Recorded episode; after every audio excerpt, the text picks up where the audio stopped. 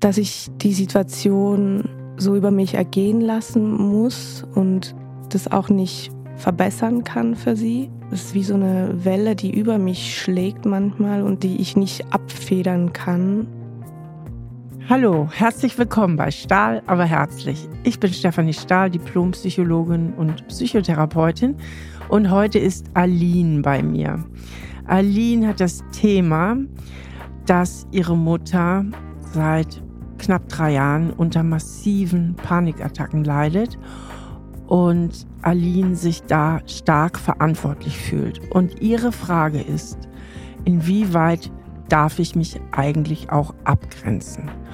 Und darüber werden wir gleich sprechen.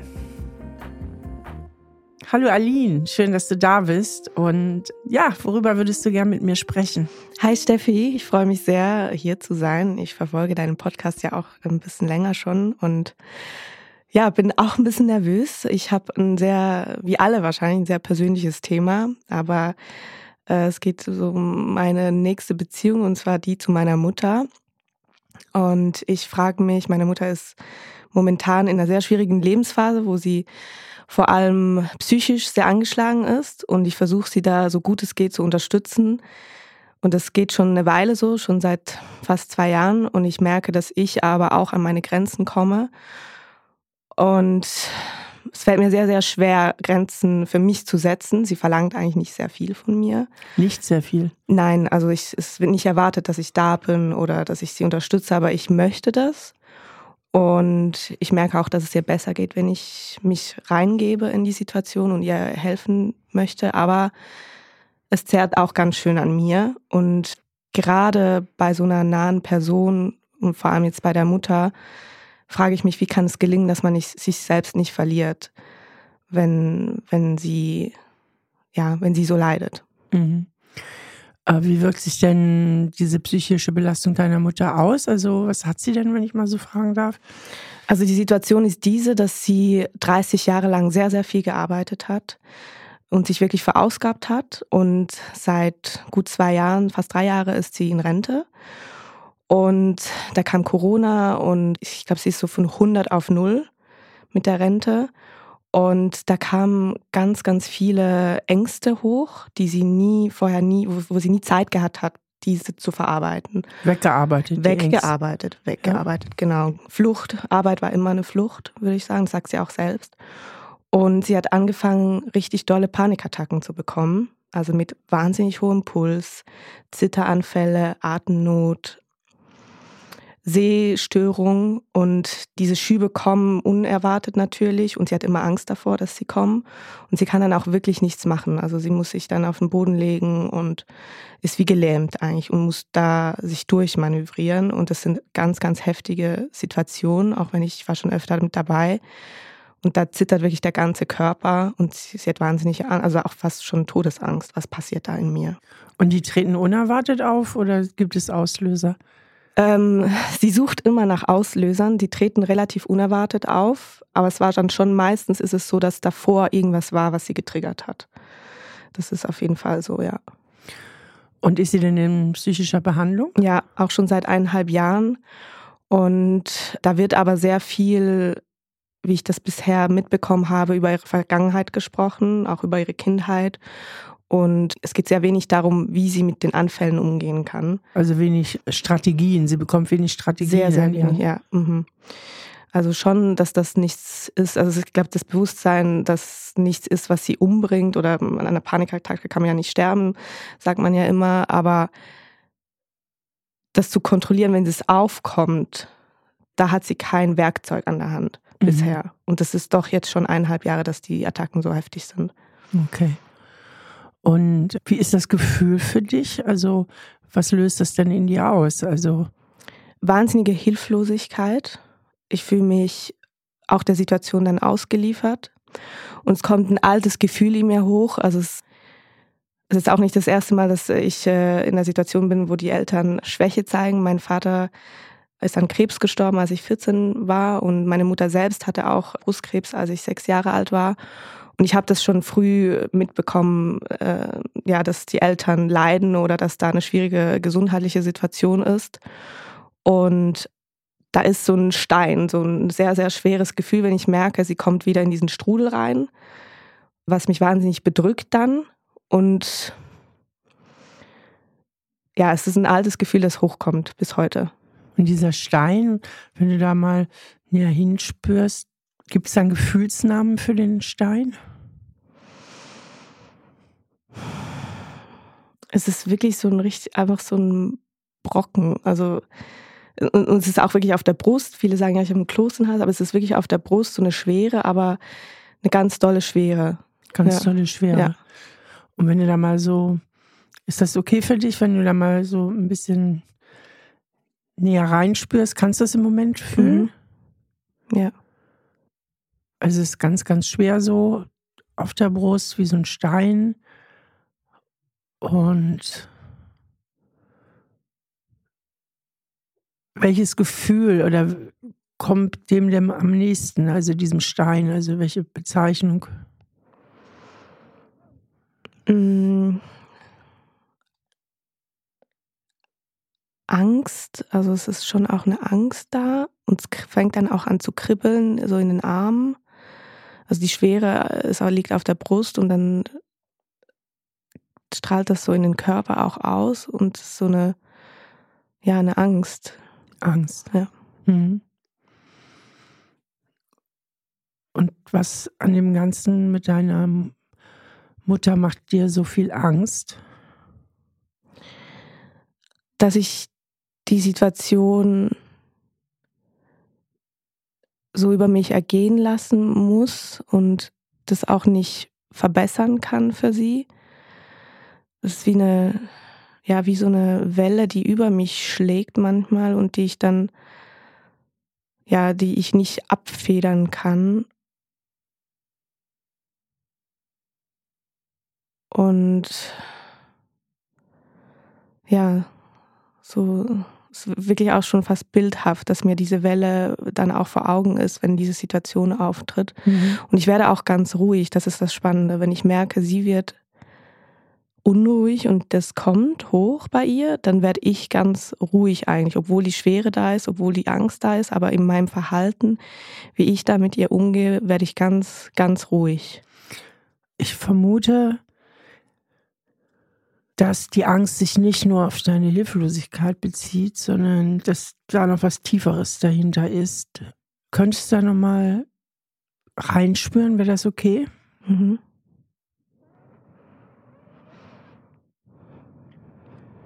Mm. Also sicher auch Worst-Case-Szenario halt auch Verlust, ne? Dass die Mama stirbt. Ja. Ja. Weil es sind schon heftige Situationen, wo halt auch der Körper so mitgenommen ist, mhm. auch danach, wo ich ja, wo, wo mir halt diese alten Bilder auch immer wieder hochkommen von früher, wo es ja wirklich auch um Leben und Tod ging. Mhm. Also ist die tiefe Angst da, dass die Mama stirbt. Mhm. Und das Schlimme ist, da ist diese Angst, dass sie stirbt und manchmal, und das ist auch ein altes Gefühl, denke ich auch, wenn es ganz, ganz schlimm ist und wenn ich keinen Ausweg sehe, wenn nichts hilft, was ich anbiete oder was ich tue, denke ich auch, oh, es wäre einfacher, wenn das einfach alles vorbei wäre. Mhm. Ja, das sind Gedanken, die fast normal sind, eigentlich in der Situation. Aber löst dir der Gedanke in dir dann Schuldgefühle aus mhm. oder ja? ja? Ja. Okay. Ja, ich meine, es ist ja ein ganz, ganz existenzielles Thema, was ja auch ich sag mal, objektiv so ist.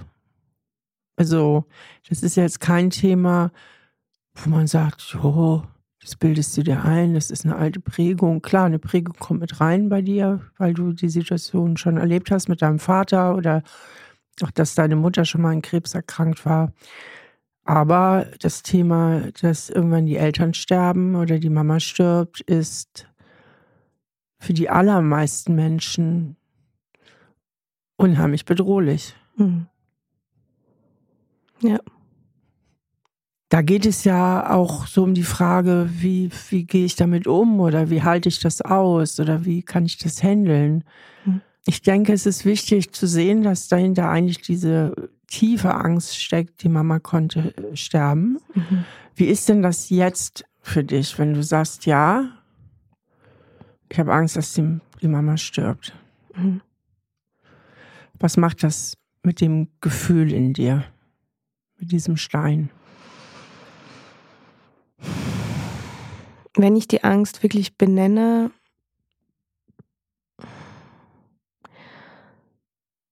also ich, ich stelle mir das tatsächlich auch oft vor und ich nenne das selbst Worst-Case-Szenario. Mhm. Ich gehe da oft hin, so auch wenn ich sie begleite durch so einen Anfall, wenn ich manchmal, wenn sie am Boden liegt, dann habe ich irgendwie ihren Kopf in den Händen oder versuche sie oder halt sie an den Füßen oder irgendwie so, dass sie Kontakt spürt. Und dann, dann stelle ich mir das oft vor, was passiert. Und ich frage mich halt auch oft, ob ich den Krankenwagen rufen soll oder nicht. Habe es bisher noch nie gemacht, aber da stelle ich mir das vor. Und das Erstaunliche ist, und das ist, was du vorhin gesagt hast, wenn ich mir das wirklich vorstelle, dann werde ich ruhiger. Mhm. Was wiederum dann eben, wie du gesagt hast, auch an Scham geknüpft ist. Ne? Mhm. Warum werde ich ruhiger, wenn ich mir vergegenwärtige, dass sie halt sterben könnte? Ja. Warum wirst du da ruhiger? Spür da mal hin.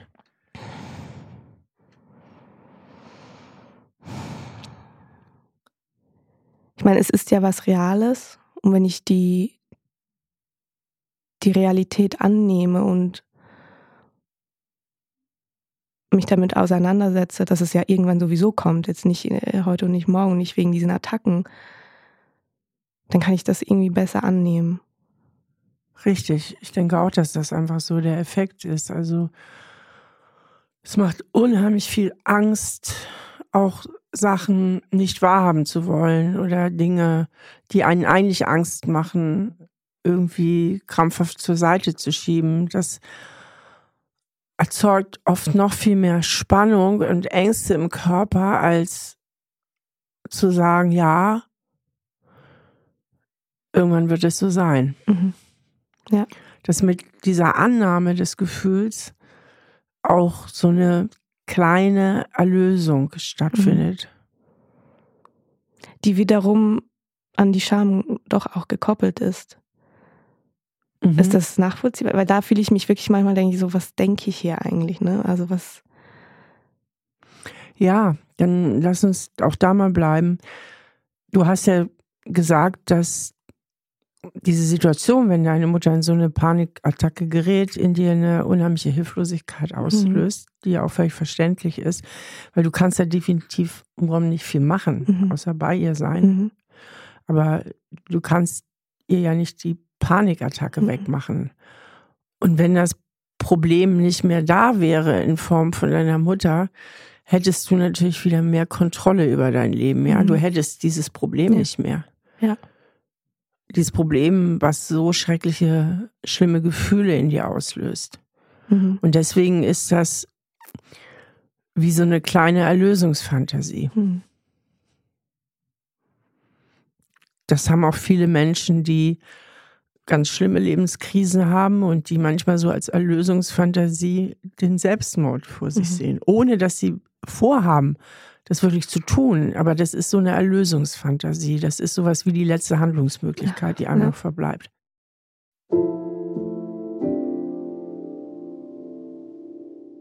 Aline hat in ihrem Leben schon früh Kontrollverluste und damit einhergehend auch Bindungsverluste gehabt. Da ist zu einem der ziemlich frühe Tod ihres Vaters, aber auch die Krebserkrankung ihrer Mutter, als Aline sechs Jahre alt war. Das wird in der kleinen Aline eine massive Verlustangst ausgelöst haben, die Mama zu verlieren und damit auch einen massiven Kontrollverlust. Und Kontrollverlust und überhaupt Verlust lösen ganz große Gefühle von Ohnmacht, Hilflosigkeit, also einfach dieses Gefühl, da kann ich jetzt gar nichts mehr machen. Das ist jetzt so, das, das, ich kann da nichts mehr machen aus. Und dann ist immer die Frage, was kann man vielleicht doch noch machen? Und In der Psychologie sprechen wir von sogenannten Erlösungsfantasien. Und das ist eben manchmal der letzte Schritt, entweder der Suizid, im schlimmsten Fall kann ich mich selber umbringen, beziehungsweise wenn es um Angehörige geht, dass dieser Wunsch auftaucht, wäre doch nur einfach alles vorbei. Weil dann wäre man ja erlöst erstmal von dieser schlimmen Hilflosigkeit, dass man so wenig machen kann und hätte wieder ein gutes Stück Kontrolle wenigstens über sein eigenes Leben zurück. Und solche Erlösungsfantasien lösen halt bei den meisten Menschen ziemliche Scham- und Schuldgefühle aus, nach dem Motto, du kannst dir doch jetzt nicht ernsthaft wünschen, dein Partner, deine Mama, der Papa oder wer auch immer würde sterben. Aber es ist ein ganz natürlicher Vorgang, weil das Gehirn ja immer irgendwie nach Auswegen sucht. Und wenn man überhaupt keinen Ausweg in der Situation erkennt, dann wünscht man sich natürlich, wäre einfach nur die gesamte Situation vorbei. Und deswegen ist das etwas zutiefst Menschliches. Ja, und dazu kommt natürlich, dass die eigenen Gefühle so wenig Platz haben, ne? Weil es geht ja in dem Moment um die betroffene Person. Jetzt in diesem Fall meine Mutter, die, die durch diese Attacke geht. Es geht um ihre Gefühle. Die sind ja dann so stark. Meine Gefühle eben, ich werde ja auch ruhiger, ich nehme mich zurück ja, also ich, ich, ja, ich stoße ja auch irgendwo meine Angst, also ich schieb die ja auch weg. Mhm. In dem Moment. Richtig, in dem Moment ist es ja auch wichtig, dass du funktionierst. Mhm. Es wäre nicht hilfreich, wenn du gleich mit in eine Panikattacke verfallen ja. würdest. Ja. Ne? Aber hilft dir das etwas, wenn ja, ich dir sage, dass das eine Erlösungsfantasie sehr, ist, sehr, die sehr, viele Menschen haben und viele schämen sich deswegen. Aber es ist im Grunde so ein natürlicher Gedanke. Das hat man auch in Bezug auf eigene Lebenskrisen, was weiß ich, man hat vielleicht eine schwere OP vor sich mhm. und hat da richtig Angst vor. Natürlich denkt man, wäre nur alles vorbei. Also dies wäre nur alles vorbei, ist so ein wahnsinnig naheliegender Gedanke bei Krisen. Absolut. Ja. Und deswegen ist der menschlich, das haben viele. Also mhm. da möchte ich dir einfach diese Schuldgefühle mhm. nehmen. Ja, das hilft mir sehr, weil es ist auch so ein Gefühl, das eben auch so alt ist. Ich habe mich auch oft für meinen Vater geschämt und wiederum dann also weil er sehr während seiner Krankheit sehr gezeichnet war davon. Und ich war halt ein junges Mädchen, ich war 14, ich war in der Pubertät. Und ich habe mich sehr geschämt, wenn er mich irgendwo von der Schule abgeholt hat oder mich sonst irgendwie zusammen gesehen. Ich bin immer ein bisschen hinter ihm gelaufen. Und danach habe ich mich für meine Scham geschämt, weißt du? Ja. Und ich habe mich natürlich damals auch oft an eben die gleiche Fantasie gehabt. Wie wäre es, wenn jetzt alles vorbei wäre? So. Und auch heute, wenn ich zum Beispiel von ihm träume und wieder in dieser Krankheits Zeit bin im Traum, wenn ich aufwache und bin, oh, das ist ja schon vorbei, habe ich ja. auch immer ein erleichterndes Gefühl. Und dann kommt eben kurz darauf die Scham. Und das ist, das ist gerade sehr, sehr erlösend für mich zu hören, dass das in Ordnung ist ja. und dass es das auch braucht. Ja. Das ist einfach auch normal. Also ähm, das ist halt schon heftig, wenn ein geliebter Elternteil äh, verstirbt und sehr krank ist. Und es ist noch viel heftiger, wenn man selber noch klein ist, mhm. also mit 14.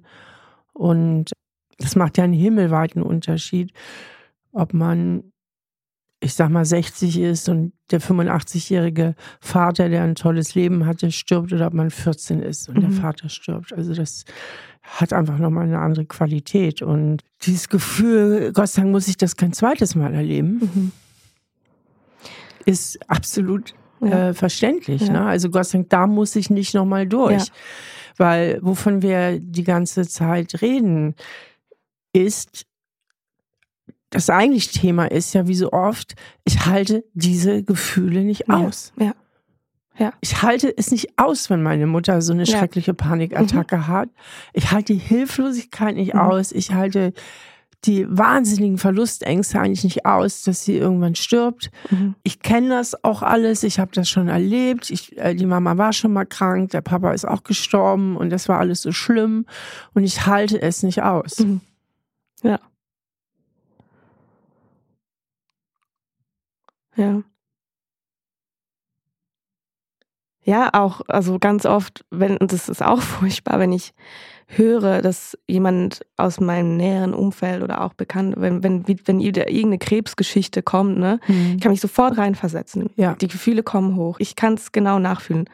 Das zweite ist dann aber immer direkt, oh Gott sei Dank nicht ich. Ja. Also es ist furchtbar.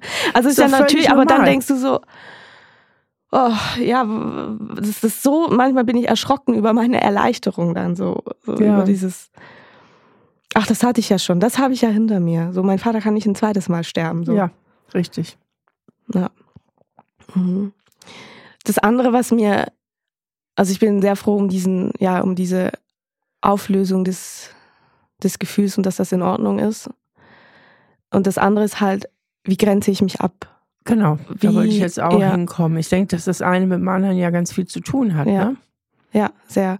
Weil ich habe auch oft das Gefühl, wie bekomme ich es hin, mein Leben vollständig zu leben. Wenn ich meine Freundinnen und Freunde angucke, die halt äh, wirklich komplett unabhängig von ihren Eltern, die sehen die alle zwei, drei Wochen mal zu einem Abendessen. Und also das ist für mich unvorstellbar. Also es ist wirklich, wenn ich zu Hause bin, bin ich da und verbringe dann auch Zeit und bin sehr intensiv da und dabei bleibt natürlich mein Leben auch auf der Strecke. Mhm. Wie ist denn deine Wohnsituation? Ich habe aufgrund der Situation meiner Mutter mich entschieden, wieder in meine Heimat zu ziehen. Teilweise. Mein Freund lebt im Ausland und ich bin teilweise dort und dann auch teilweise wieder zu Hause. Und wenn ich zu Hause bin, lebe ich auch bei ihr. Mhm. Und dann bin ich äh, immer mal so zwei Wochen bei ihr und dann wieder drei Wochen weg und dann wieder zwei Wochen da und dann, ja. Weil du dich auch so verantwortlich fühlst, ja. richtig? Ja. Also eigentlich hat sich die Situation zwischen euch ein bisschen verkehrt. Ja. Dass du jetzt eigentlich eher die Mama-Rolle ja. hast, ja. Absolut. Ja.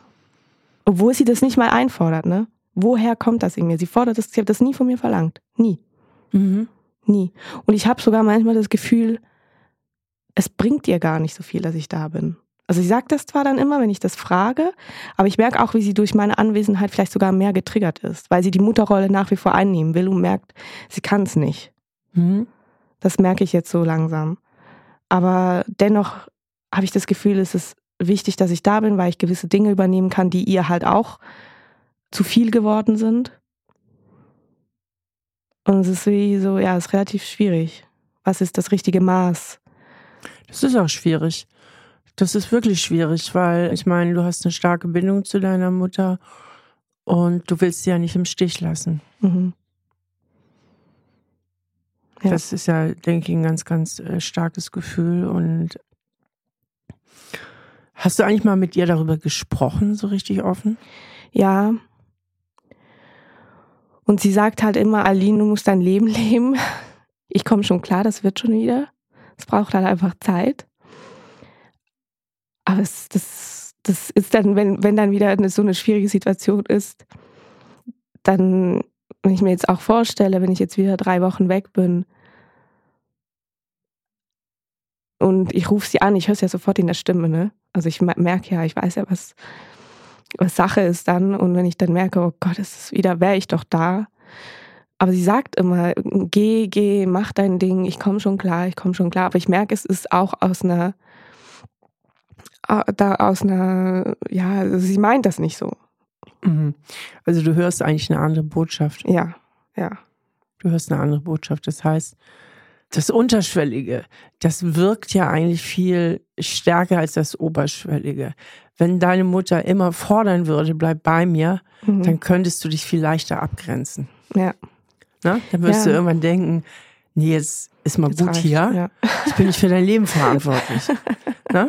So. Dann kommt, ja. Also wenn genau. sie eine offene Forderung ja. stellen würde, wäre die Abgrenzung ja, das leichter. Stimmt. Das stimmt, ja. Das, Subtile ja. wirkt ja viel härter. Ja. Also, oder wirkt viel stärker, sagen wir mal so. Und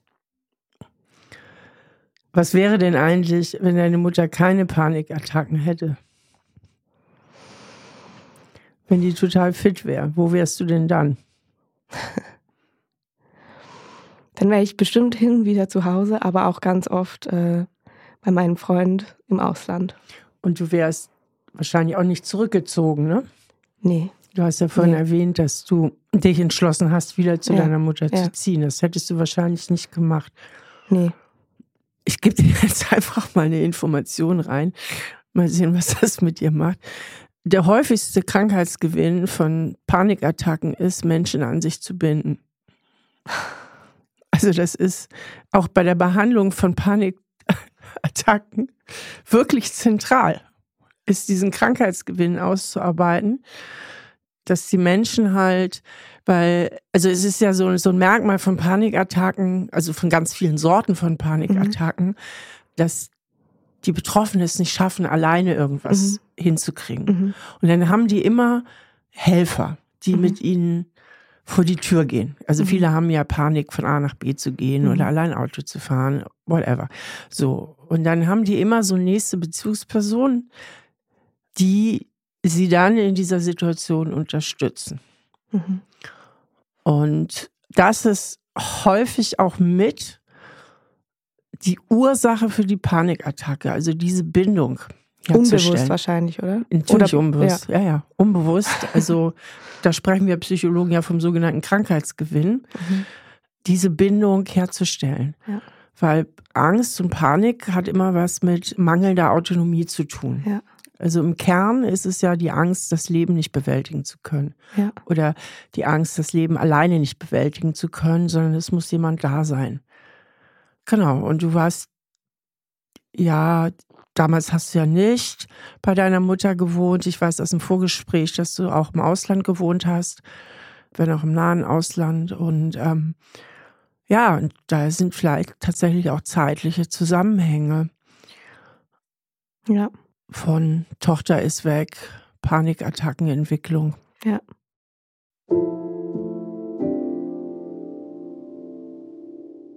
Ja, der sogenannte Krankheitsgewinn ist ja ein fester psychologischer Begriff, der darauf zurückzuführen ist, dass bei psychischen Erkrankungen, es sei denn, sie sind sehr stark stoffwechselbedingt, wie zum Beispiel Schizophrenie oder zum Teil auch schwere Depressionen, wo wir es auch mit Stoffwechselentgleisungen zu tun haben.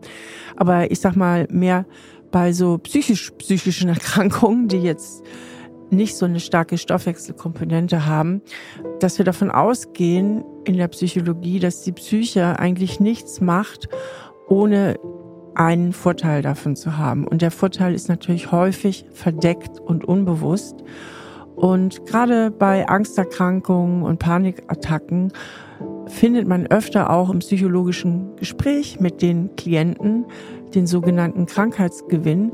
Und sehr häufig, das ist meine Erfahrung aus meiner langjährigen Zeit als Psychotherapeutin, haben Menschen, die mit Panikattacken zu tun haben, einen Krankheitsgewinn in die Richtung, dass sie dadurch Personen enger an sich binden können, weil sie mindestens eine Person, manchmal aber auch mehrere haben, die sie sozusagen durch die Krankheit begleiten, die mit ihnen vor die Tür gehen, auf die Straße gehen, sie in dieser Panik begleiten, weil sie im tiefsten Inneren halt das Gefühl haben, alleine nicht klarzukommen. Und das hat eben oft diesen Aspekt, dass die Menschen sich nicht richtig trauen, in Beziehungen zu gehen, in gesunde Bindungen zu gehen, beziehungsweise Nähe auch auf eine andere Art und Weise einzufordern oder auszuleben, ohne diese Panikattacken.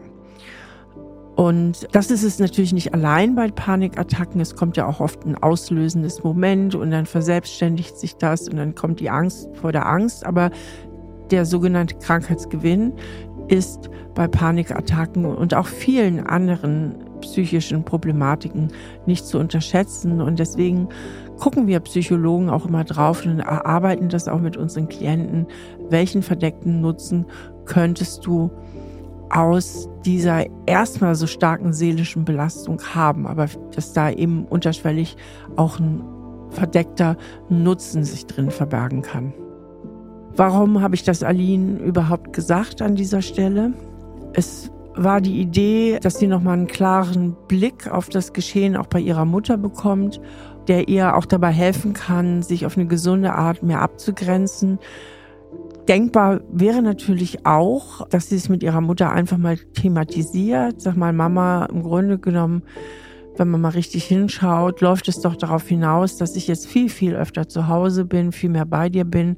Und du sagst zwar immer, leb dein eigenes Leben, aber können wir vielleicht mal uns ganz offen darüber unterhalten, wie eng unsere Bindung ist, welche Wünsche da sind und ob es nicht eventuell sein kann, dass die Panikattacken da auch eine stellvertretende Funktion für dich haben.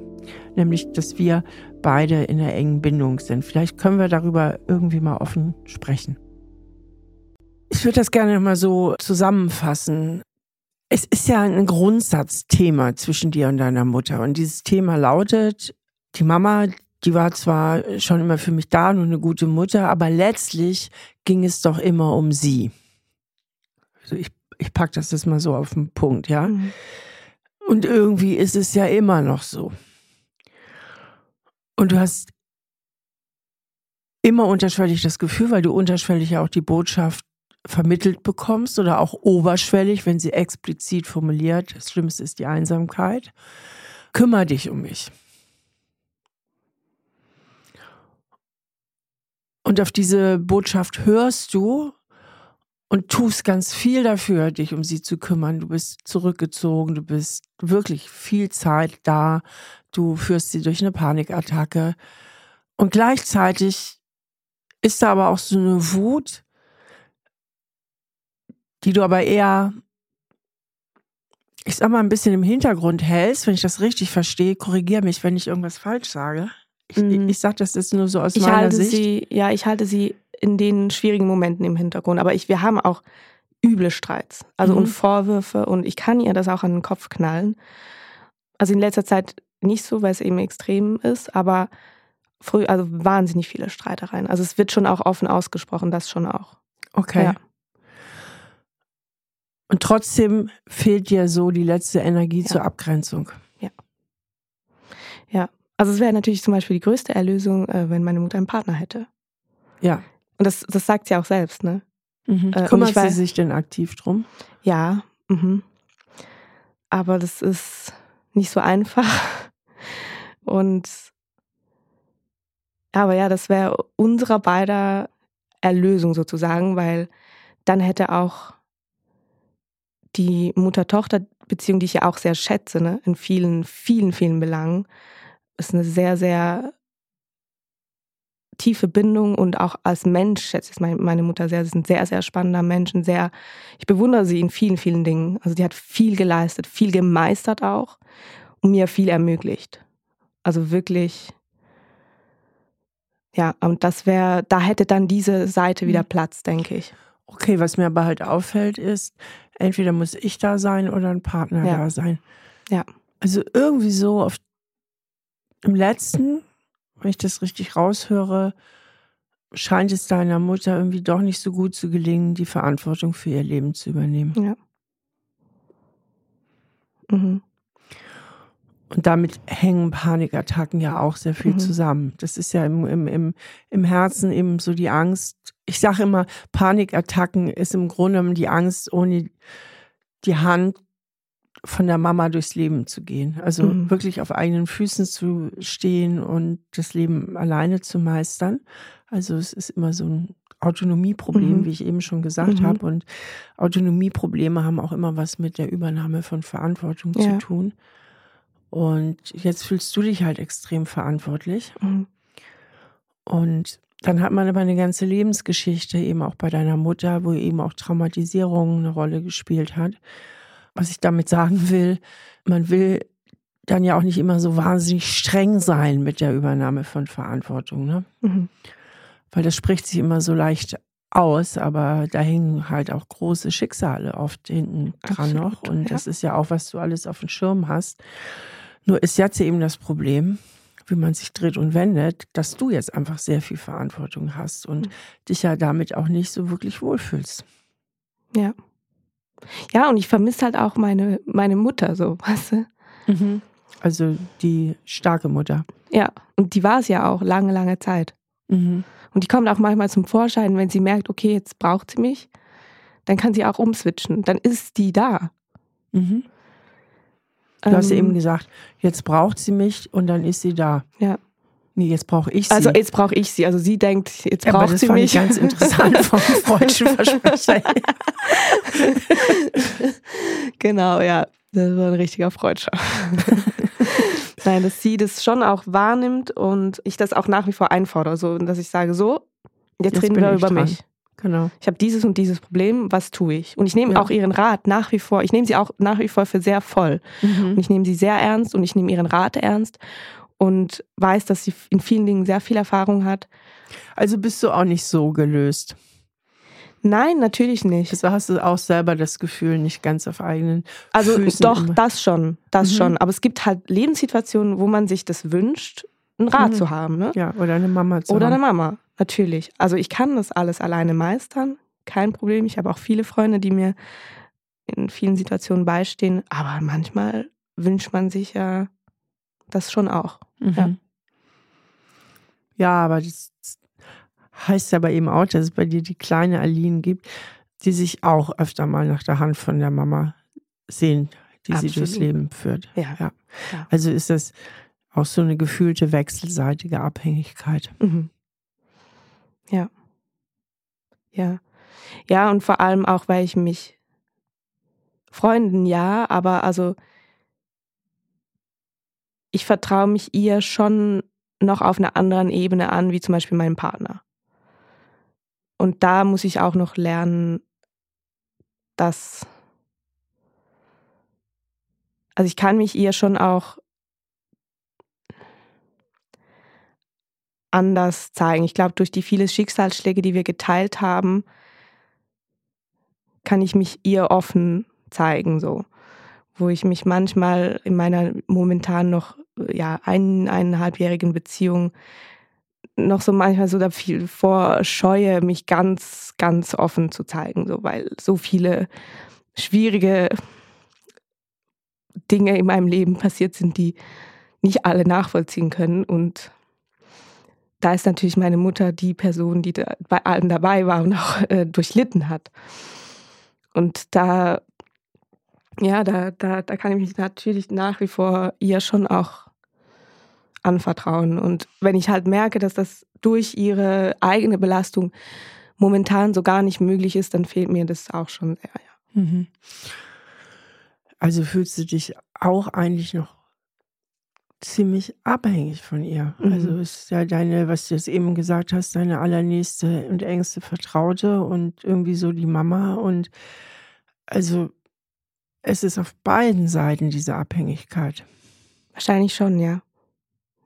Also auch bei dir. Ja. Wenn sie dir so nah steht und ihr so ein Verhältnis habt, dann brauchst du sie halt auch als Mama. Mhm. Und ich, ich habe das auch bei meiner besten Freundin, die hat sich so, deren Mutter hatte auch eine schwierige Phase. Und die kann das so gut trennen. Die kann so gut sagen, ich brauche halt einfach meinen Raum, das ist meine Mutter. Ich habe mein Leben und ich denke mir dann, ich höre ihr manchmal zu und sag so, ich bewundere dich. Ich, ich Ja. fühle das nicht so. Ich, Nee, ich, ihr seid ja viel verstrickter. Ja. Beziehungsweise auch, ich denke, durch den frühen Tod des Vaters existenziell abhängig. natürlich, ja. Ihr wart dann ja eine Symbiose. Da Absolut hat die Ausweichperson dann gefehlt.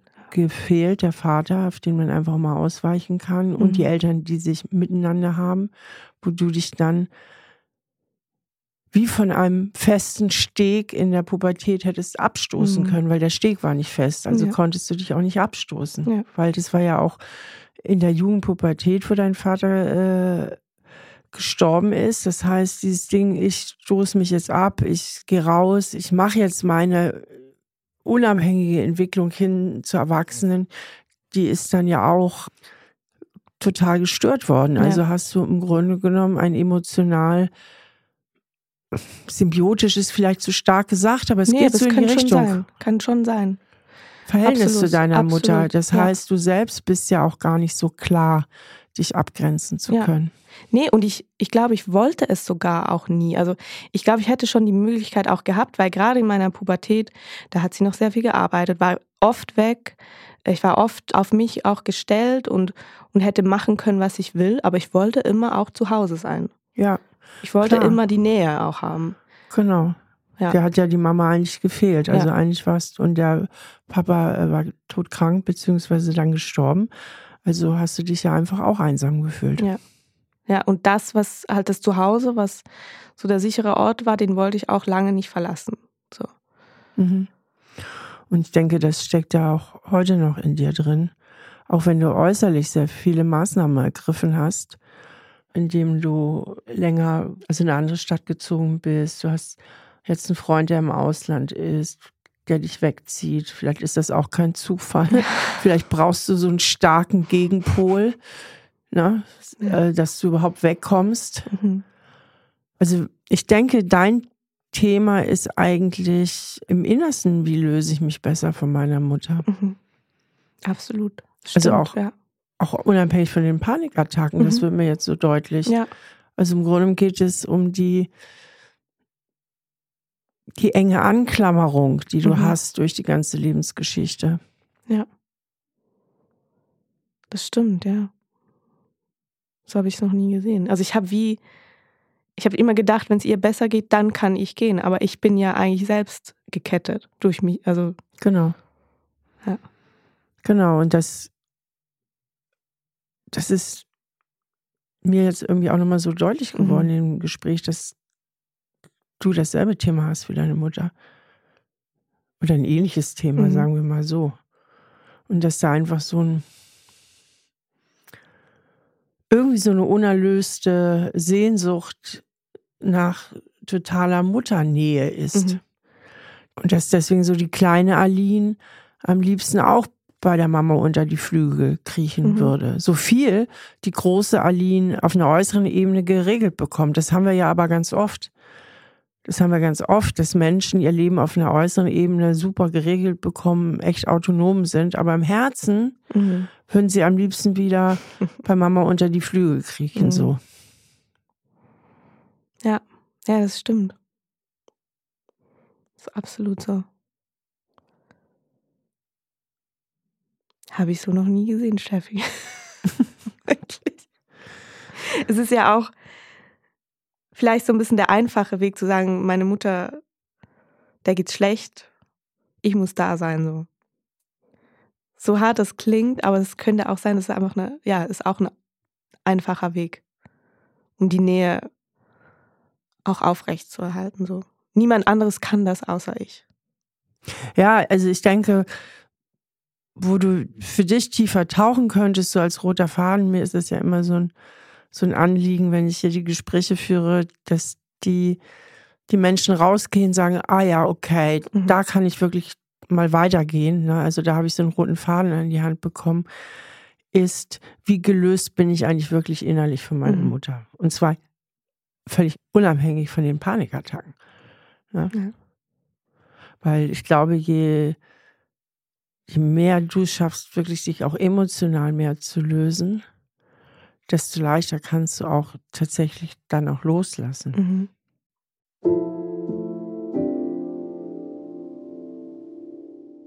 Ja, Aline hat ja das Gespräch begonnen, dass sie sich sehr verantwortlich für ihre Mutter fühlt, die eben durch ihre Panikattacken in eine sehr geschwächte Situation geraten ist. Und jetzt hat sich doch im Verlaufe des Gesprächs gezeigt, dass aber auch Aline ihrerseits noch starke Bedürfnisse hat in Bezug auf ihre Mutter. Also, dass sie selbst noch einen starken kindlichen Wunsch hat nach Nähe zur Mama. Sie ist ihre engste Bindungsperson, sie ist ihre engste Vertraute. Das heißt, dass auch auf Alins Seite eine gewisse Abhängigkeit besteht. Und ich denke, wenn sie das noch näher beleuchtet und weiter reflektiert, dass dies sie auch unheimlich dazu verhelfen kann, viel, viel klarer zu sehen, wo sie gesunde Grenzen in Bezug auf ihre Mutter setzen kann. Gibt es da etwas, was du sagst, was ich tun könnte? Also, dass ich klar mir das, das bewusst machen, aber gibt es etwas, was du sagst, so könnte ich, das ist ein erster Schritt, wie ich es auch umsetze? Soll ich sie konfrontieren? Soll ich das besprechen? Oder soll ich etwas einfach mal machen? Einfach mal nicht gehen? Oder? Ich denke, du müsstest ja erstmal dieses innere Thema für Mhm. dich nochmal klar bekommen. Okay, die kleine Aline, die sehnt sich auch sehr nach der Mama und traut sich, obwohl sie eigentlich so autonom ist, aber letztlich auch nicht das Leben so ganz Mhm. alleine zu, dass du da nochmal so tiefer tauchst.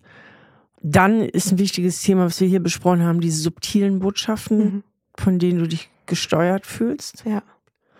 Weil, so wie ich es verstehe, ist, geh du mal deinen eigenen Weg oder mach mal dein Leben, ist das schon eher ein Lippenbekenntnis. Ja. Ne? Und du hörst die subtile Botschaft, bitte bleib hier. Und auf die reagierst du natürlich. Und das Mhm. würde ich mir auch nochmal bewusst machen Ja. an deiner Stelle. Und dann gibt es eben auch die Möglichkeit, und das können wir vielleicht jetzt nochmal abschließend gemeinsam machen.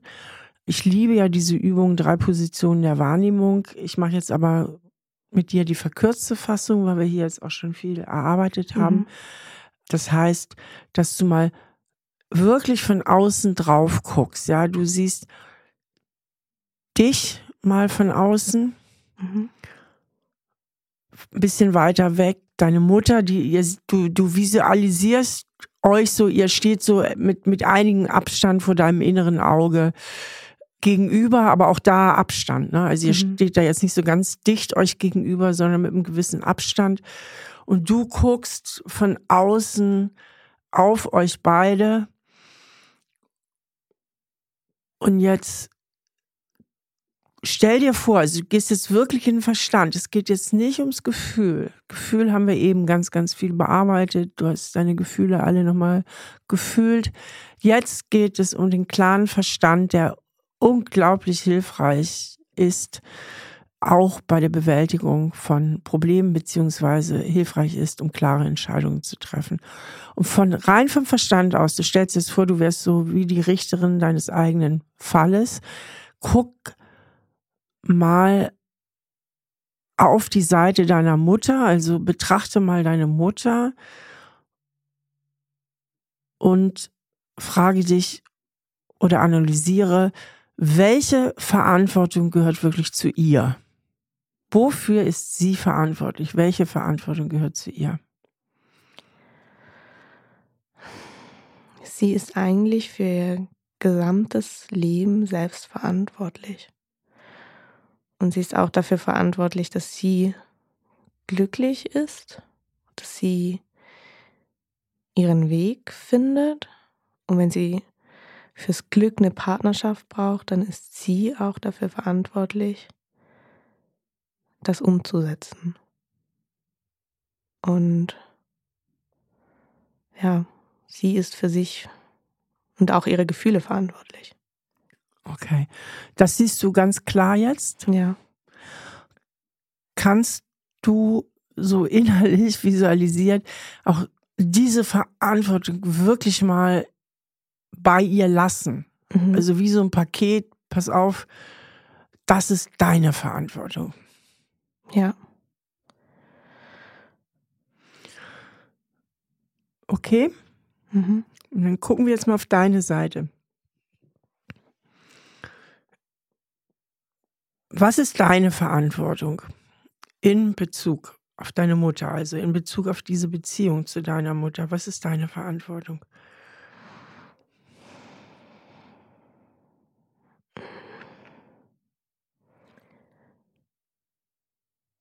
Eigentlich.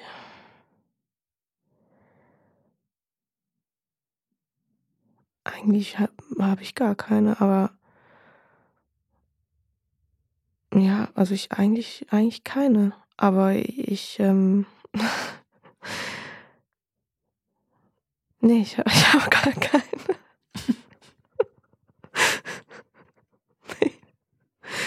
Ja, ich sich gerade, ich bin so ein unbeschriebenes Blatt gerade vor meinen Augen.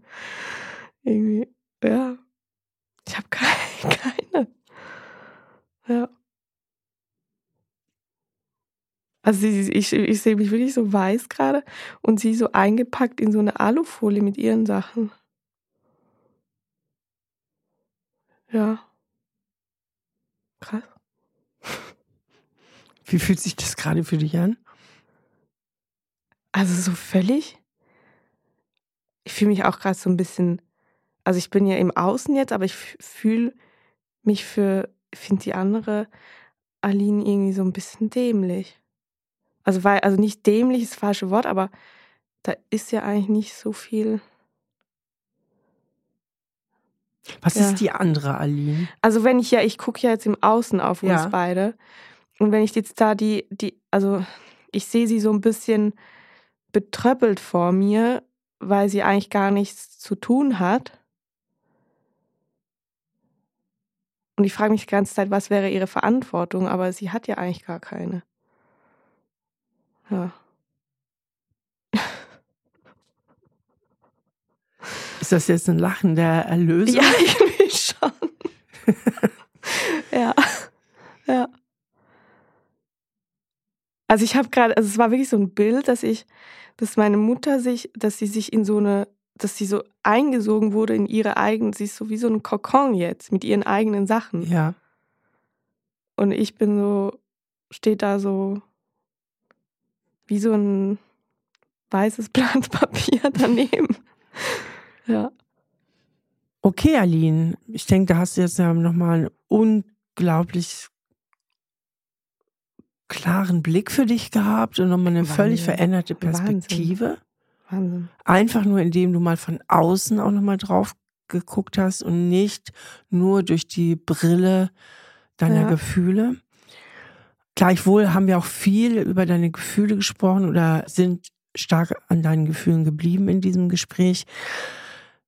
Ist es dir möglich, vielleicht, weil jetzt auch viel drin war in dem Gespräch, zu sagen, was du für dich heute so damit rausnimmst? Mm, also ich glaube am Anfang dieses Schuldgefühl, das mal so einzufangen und auch zu sagen, hey, es ist okay und das ist was völlig Normales. Das war für mich ganz, ganz wichtig, dass ich mich für die Scham eigentlich nicht noch zusätzlich schämen muss. Mhm. Und dann, ja, auch diese, meine eigene Verkettung. Mhm. Das war mir so nicht bewusst, weil es, also ich mache es mir in der ganzen Schwere vielleicht auch leicht, weil ich so auch diese Bindung so aufrecht erhalten will. Aber das ist eigentlich nicht meine Aufgabe und nicht meine Verantwortung. Und dass ich da mir mal bewusst werde, dass ich eben auch selbst angekettet bin durch meine eigene, also nicht wegen ihr, nicht wegen mhm. Und das mal, ja, diese Perspektive hat mir total gefehlt bisher. Weil sie ist die Leidende, in mhm. Anführungszeichen. Mhm. Und dann kann man sich da so drauf stürzen, aber dass ich mir mal wirklich bewusst, was ist eigentlich mit mir? Was ist meine Rolle da? Das habe ich so noch nie gesehen. Okay. Ja, das hat mir sehr geholfen. Das freut mich. Dann hoffe ich, dass du damit ein gutes Stück weitergehen ja. kannst. Vielen Dank, Steffi. Sehr, sehr gern. Danke für deine Offenheit. Danke. Ich habe ja eben schon erwähnt, dass die drei Positionen der Wahrnehmung eine Übung ist, die ich unheimlich liebe. Sie kommt übrigens aus dem NLP, dem neurolinguistischen Programmieren. Und die erste Position ist die, dass man ganz identifiziert ist mit seinen eigenen Gefühlen und seinen Bedürfnissen. Das hatte ich im Gespräch mit Aline geklärt. Die zweite Position ist die Perspektivenübernahme, dass man mal ganz sympathisch ist und spürt, wie geht es dem, anderen damit. Ja, wie geht es dem anderen zum Beispiel mit mir, also in dem Fall, wie geht es Alins Mutter mit ihr. Darauf sind wir in diesem Gespräch jetzt nicht näher eingegangen. Und so richtig als therapeutische Intervention und konkrete Übung bin ich mit Aline eben in die dritte Position der Wahrnehmung gegangen. Und das ist die Beobachterposition. Das heißt, da guckt man von außen mal drauf aufs Geschehen und die ist eben auch unheimlich hilfreich, um sich mal von seinen Gefühlen zu entkoppeln und einfach nur mal mit dem Verstand ein klares Urteil hinzukriegen, eine klare Entscheidung. Denn ganz häufig weiß der Verstand, was richtig ist, aber die Gefühle stolpern her, hinterher. Man ist verstrickt, man fühlt sich abhängig äh, oder man ist in alten Gefühlen, in alten Mustern gefangen und der Verstand kann hier viel, viel klarer sehen und wenn der Verstand es schon mal klar hat, dann ist es für die Gefühle viel einfacher, auch dann allmählich hinterherzukommen. Also man kann seine Gefühle besser sortieren und regulieren, wenn einem zumindest mal vom Verstand einiges sehr klar ist. Ja, das war ein sehr schönes Gespräch mit Aline. Wir sind ja sehr tief eingetaucht in ihre Beziehung zu ihrer Mutter, in die Beziehung in ihrer Familie mit ihren Eltern. Und ich denke, das ist ein Thema, was jeden Menschen in der Seele berührt, weil wir alle haben Eltern und wir alle haben unsere Abhängigkeiten, unsere Ängste, auch unheimliche Verlustängste. Und ich vermute, mit dieser Folge können sich viele Menschen auch identifizieren. Insofern hoffe ich, dass du einiges für dich daraus genommen hast und freue mich natürlich, wenn du auch das nächste Mal dabei bist. Das nächste Mal ist Paul bei mir. Paul fühlt sich wahnsinnig verantwortlich für Klima- und Umweltschutz und macht da richtig, richtig viel. Aber er sagt selbst, ich verausgabe mich auch zu viel. Und es fällt mir ganz schwer, mal innerlich zur Ruhe zu kommen oder auch einfach mal was zu tun, was nur für mich ist, wo ich einfach nur mal Spaß habe. Und was dahinter steckt, dass er so schlecht loslassen kann, das werden wir gemeinsam erforschen. Bis dahin eine schöne Zeit, deine Steffi. Stahl aber herzlich, der Psychotherapie-Podcast mit Stefanie Stahl. Ein Podcast von RTL Plus Musik, produziert von Auf die Ohren. Produktion Jonathan Raue, redaktionelle Leitung Sarah Ihn.